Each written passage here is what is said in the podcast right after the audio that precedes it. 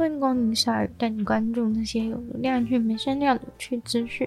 用十分钟零碎时间，一起跟上这个永远跟不上的世界。一位住在北京的年轻女子表示，自己的朋友在参加了一个几星期前的首页活动以后，一个接着一个的开始消失了。她开始感到很确定自己的时日也将近。于是他录了一个影片，说明当他录制这个影片的时候，他已经有四个朋友被消失。这位二十六岁的女子对着镜头清楚地表达，这部影片实际上是在二零二二年十二月底录制的。在影片中，他说他将会把这部影片托付给自己的其他朋友，假如他自己也消失的话，朋友将会把这部影片公开。也就是说，当世界看到这个影片的时候，他应该已经被警察抓走好一阵子了。于是，这部影片就在最近真的来到了 CNN 的手中。影片中的女子是一位大学刚毕业，在出版社当编辑的社会新鲜人。她和八位跟她一样年轻、共同社交圈、类似工作性质的女生朋友，在十一月二十七号的时候，在北京参加了和平的静坐抗议活动。主要当然是在反对中国针对疫情的清零政策。北京只是其中一个抗议活动爆发的地点，但是绝对会是第一个被抓的地方。目前八位被抓走的女生有两位已经被释放，另外确认到其中两位被以制造社会动乱的罪名起诉，包含了这位录制影片的女子。这件事之所以能被世界知道且被追查后续，都是因为有了他拍的这个影片，让外媒得以深入了解。其他有多少人和他朋友也遇到了相同的情况，并无法知道。而这八个人的情况也有可能因为受到外媒的关注而得以重新发落。多的是其他无声无息就消失的人。为了了解其他人的情况，CNN 也透过一些管道去采访了一些他们类似生活圈的人。而他们表示自己周遭都有一些人消失。回到十一月二十七日晚间，所谓的静坐抗议，其实比你想象中的和平抗议还要再更和平一点。除了拿白纸呼口号请求政府解封以外，其实参加的多数人都是抱持着一个为乌鲁木齐封锁的火灾受害者哀悼的情绪。像是影片中的编辑女生，也是听说了惨痛的新闻以后，才去参加这个守夜活动。跟她一起去的朋友、记者、老师和作家，也都是类似的心情。但是其实当天，只要你有带着手机去参加活动，那你的手机连线的记录已经暴露了你的行踪，至少呢会被带去尿液检测，或是带去问话，长达二十四个小时的时间不能回家。他们当时以为那样就结束了，谁知道后来真的会被抓走关起来。对了，其实他们都不是反政府的人士，只是为受害者感到难过。但中国政府近期对于女性主义或者是有政治想法的女性特别的敏感，被带走的人甚至对于组织抗议活动之类的没有经验，也没有任何概念。如果有机会可以在冰屋里面度过一个夜晚的话，你会有兴趣去体验吗？那是一个冰屋并排组成的一个滑雪山庄，位于奥地利的阿尔卑斯山附近。有人觉得看起来就像是《星际大战：冰冻星球》里面出现过的一种房子。实际去那里的人表示冷，很冷，就是很冷。站在冰屋里面的冰吧台前面，喝着热乎乎的茶和热巧克力，但是站在冰上的脚还是逐渐冷到发麻。如果你稍微聊个天再喝，抱歉，你的茶和热巧克力已经冷掉了。冰屋的主人特别提醒，在这边留宿的旅客，记得一定要把明天要穿的衣服放在你睡袋里面，超级重要。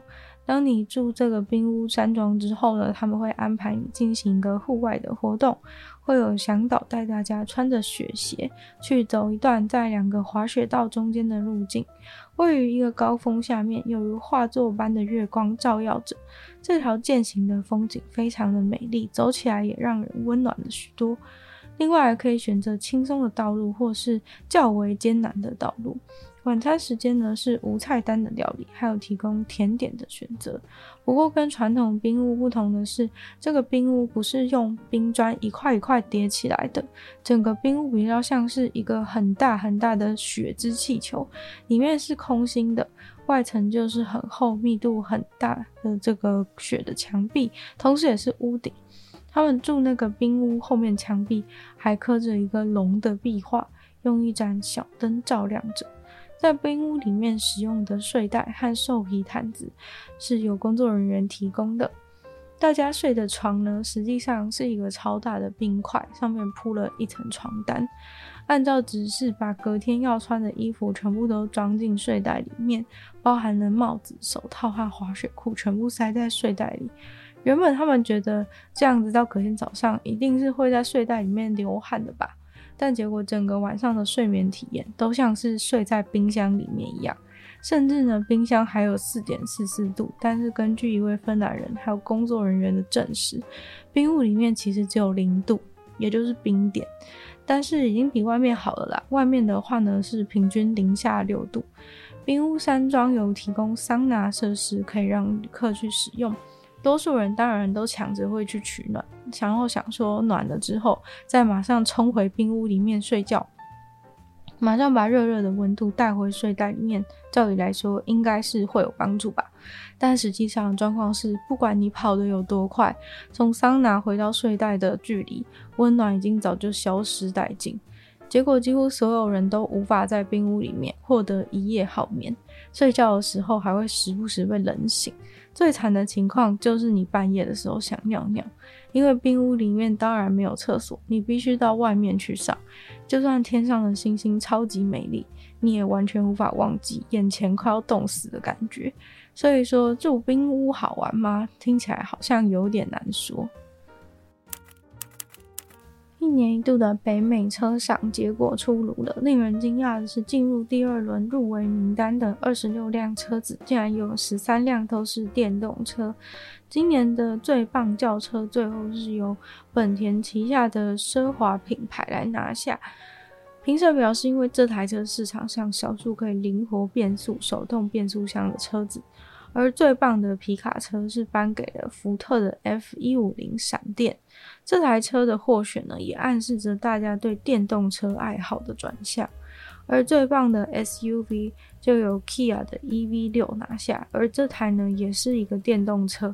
而且它的外形非常的酷炫，同时又有很好的性能和续航力。最重要的是，车子不仅很好，价格又低，吸引到非常多消费者的目光，也获得了评审的赞许。一个美国女孩子终于想出了要怎么证明圣诞老人是真的的方法。她想到的方法呢，就是验 DNA。所以她把一块被吃了一半的饼干，还有上面有咬痕的红萝卜，拿去警察局给警察问说，可不可以帮忙验 DNA？因为她认为上面呢，应该就是留有圣诞老人和驯鹿的 DNA。他有礼貌地向警察询问，因为他真的很想知道，昨天晚上来他家咬了饼干和红萝卜的到底是不是真的圣诞老人。警察还真的把他的提供的证物收起来，并转送去相关单位分析。他跟这个女孩子说，他提供的证物正在被拿去检验，看看是否与任何记录在案的 DNA 吻合。至于是以什么理由侦查这起案件，嗯，大概就是没有把点心吃完的罪。目前结果还没有出来，但警察表示，对于这个女生对真相的执着，还有侦查过程，都觉得非常的可爱，非常的棒，连证物呢都收拾得非常的好。警察说会尽力给他一个关于圣诞老人真相的交代。今天的鲨鱼就到这边结束了，再次感谢今天赞助的会员：Ian、大龄男子 James、Jason、Kevin、毛毛。还有大家的 Z 还有 ZZ，就像其他的愿意支持鲨鱼创作的朋友，在下方找到 Patreon 链接，里面有不同会员等级，还有不同的福利给大家参考。那就希望大家如果喜欢。欢鲨鱼节目的话呢，多多把它分享出去，更多人知道。或在 Apple Podcast 帮我留星星，写下评论，对这节目成长有帮助。那如果有时间的话呢，欢迎大家去收听我另外两个 Podcast，其中一个是女友的纯粹理性批判，里面时间更长，主题性内容；另外一个话是听说动物，当然就跟大家分享动物的知识。那就希望大家可以就是继续期待鲨鱼在，每周四又跟大家相见。那下次见了，拜拜。